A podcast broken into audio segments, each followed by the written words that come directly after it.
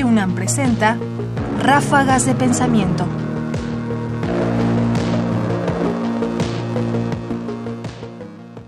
Un acto de libertad, los límites del determinismo. Hay discusiones que ya llevan mucho tiempo entre nosotros. Y una de esas discusiones es, por supuesto, hasta dónde somos nosotros dueños de nuestra conducta y hasta qué punto nuestra conducta depende de lo que pasa en nuestro cuerpo. Sin embargo, conforme la investigación médica y en general la investigación científica y los desarrollos tecnológicos han ido avanzando, este problema parece replantearse de nueva cuenta de forma mucho más seria, porque incluso existe la posibilidad, o cada vez se ve más cercana la posibilidad, de dirigir la voluntad a partir de afectar el cuerpo. Pero escuchemos lo que al respecto tiene que decir la profesora emérita de la Facultad de Filosofía y Letras de la UNAM, la doctora Juliana González. Escuchémosla. Ahora, ¿dónde están los límites? Esta es la pregunta que siempre nos tenemos que hacer y que sigue siendo con las neurociencias algo que creo que es inevitable. Esta pregunta que es tremenda. ¿Dónde están los límites o la frontera entre la enfermedad y la responsabilidad. Cuando el criminal es realmente resultado de estos químicos que andan fallando en su propio organismo cerebral, o es resultado de su mala voluntad, de todo aquello que él decide moralmente. ¿Se decide moralmente por el mal? ¿Cómo se da la conjugación entre lo neuronal y lo moral.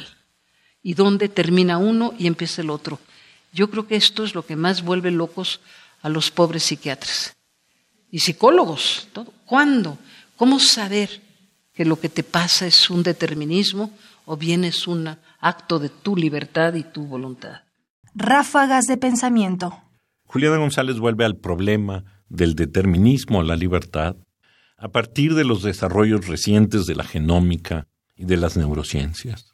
Es decir, realmente todo lo que ocurre se modifica porque modificamos una sustancia en nuestro cerebro, nuestra voluntad es mejor o peor al cambio de eso, podemos controlar la conducta, podemos controlar quién va a nacer y qué características va a tener, podremos determinar quién en el futuro pueda ser mejor, más libre, en fin, a partir de condiciones corporales.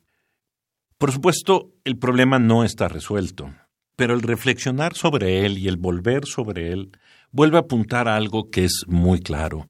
En este momento, con todos esos desarrollos y con todo lo que está pasando en el mundo de la investigación científica y del desarrollo tecnológico, lo que está en cuestión de fondo siempre es la comprensión del ser humano y la comprensión de las condiciones a partir de las cuales el ser humano es precisamente no solo lo que es, sino un actor que toma decisiones alrededor del bien y del mal.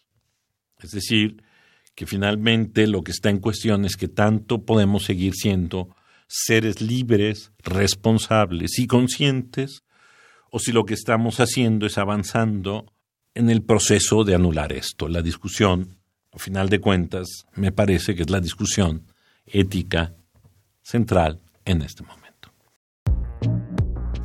Juliana González, fragmento de Ética y Naturaleza Humana, curso del ciclo Grandes Maestros, producido por Descarga Cultura UNAM, Sala Carlos Chávez, del Centro Cultural Universitario, marzo y abril del 2013. Disponible en grandesmaestros.unam.mx.